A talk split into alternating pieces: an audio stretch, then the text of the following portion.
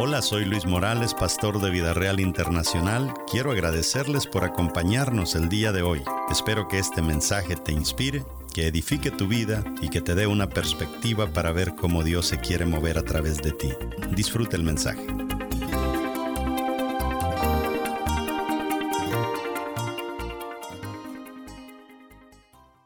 Las características que Dios quisiera que todos sus hijos desarrolláramos para tener éxito son importantes. Eh, la serie que estamos predicando la hemos titulado Leyes para ser promovidos. O sea, usted no quiere seguir en el mismo lugar donde ha estado por años y vamos a ver eh, cómo estas leyes nos ayudan a escalar en la vida. Dice el verso 6 del capítulo 39 de Génesis, por esto Potifar dejó todo a cargo de José y tan solo se preocupaba por lo que tenía que comer. José tenía muy buen físico y era muy atractivo. Siéntese.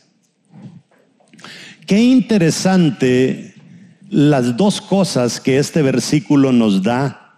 En primer lugar, nos da características físicas de este joven. Tenía muy buen físico y era muy atractivo.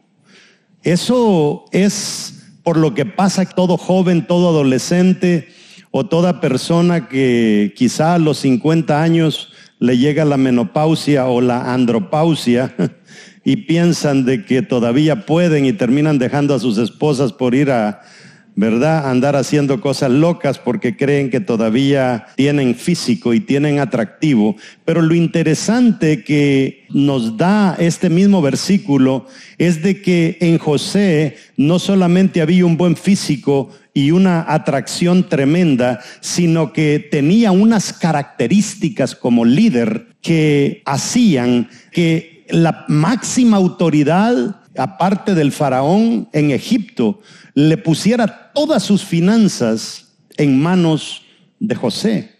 O sea, qué características tenía José y qué interesante que a pesar de ser buen mozo, él nunca se dejó llevar solamente por lo atractivo, porque mire, las personas que son atractivas y las personas que tienen un buen talento tienen que proteger su atracción y su buen talento con una cosa, tienen que protegerlo con su carácter lo atractivo y el talento, cuando usted no lo protege con un buen carácter, es como darle un anillo de diamantes a una persona envuelto en papel periódico.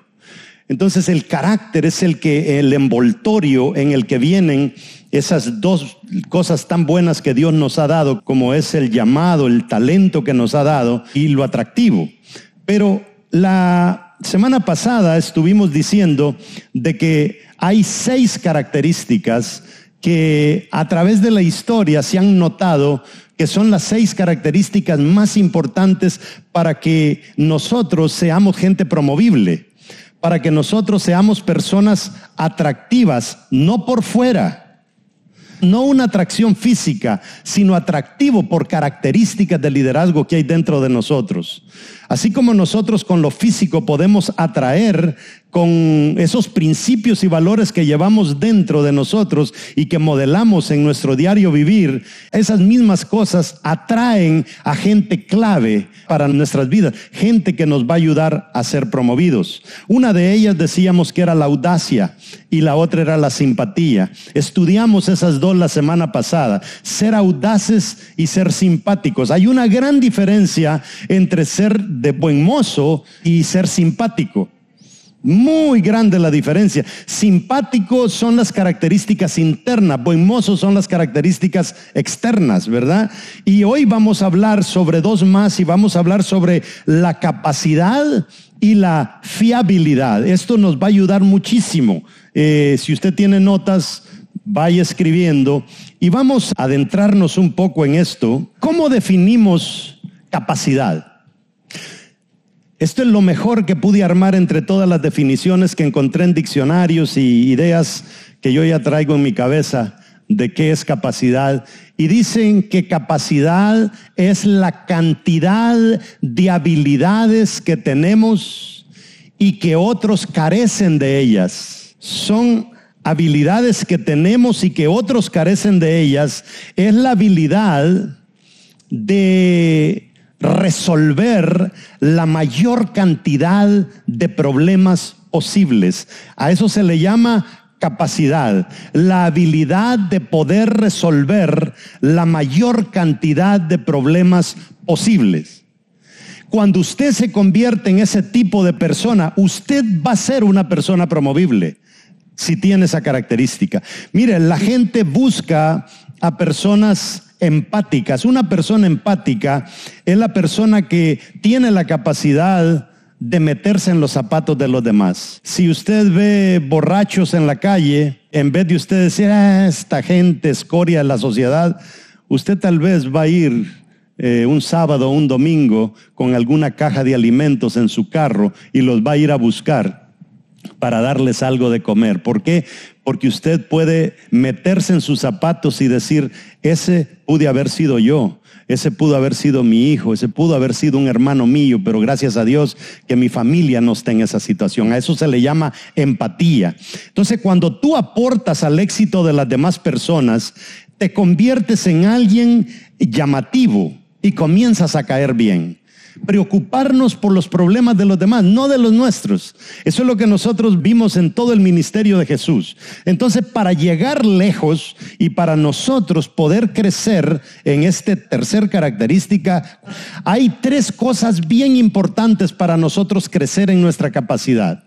La primera de ellas es el tener buenos mentores, tener personas, por lo menos dos mentores, y es que es casi imposible despedir a una persona cuando tiene mentores, porque desarrollan unas características que se parecen al mentor. Y los mentores son gente que ya salieron adelante, no son usted no va a tener un mentor fracasado, usted tiene que tener mentores que van años luz adelante de la sociedad. La tercera cosa para nosotros aumentar nuestra capacidad es rozarnos con gente de influencia. Un mentor no es lo mismo que una persona de influencia. Gente que usted ya los vio en la sociedad que salieron adelante. Una vez le decía a, mi esposa que me tocó que ir a cenar una vez a Los Ángeles con una persona.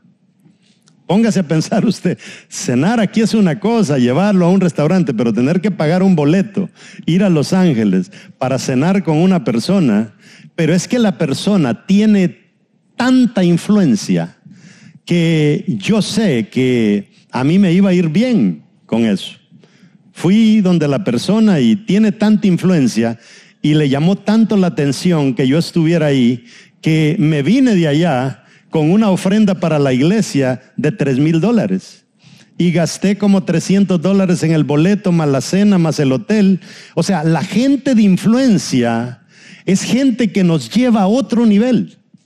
Entonces, nosotros debemos de tener mínimo dos mentores, personas que, mire, en vez de que usted se ande juntando con gente que va hacia abajo, júntese con gente, no que va hacia arriba, que ya está arriba.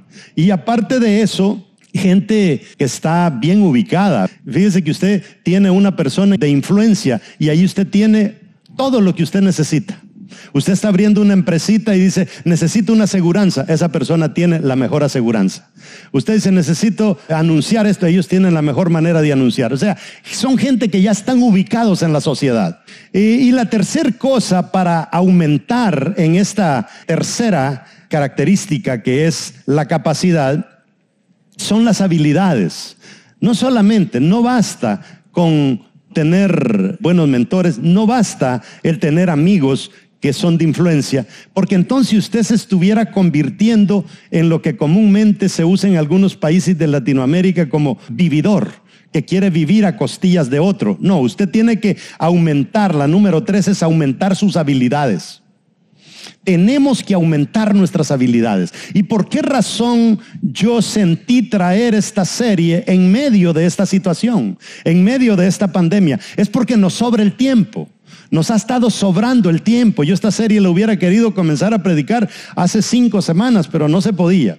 Entonces, si nos sobra el tiempo, comencemos a crecer. Yo les he venido diciendo que Harvard tiene cursos ahorita a mitad de precio. MIT tiene cursos a mitad de precio, no Bunker Hill. Estoy hablando de las dos universidades más famosas del mundo. Y aquí está usted sin hacer nada. Y por mitad de precio usted puede estudiar. Gracias por escuchar nuestro podcast de hoy. Síguenos en Facebook, Instagram y YouTube como Luis Morales Ministries. Para conectar con nuestro ministerio puedes escribirnos al correo electrónico pastor.vidareal.net. Nos escuchamos en el siguiente episodio.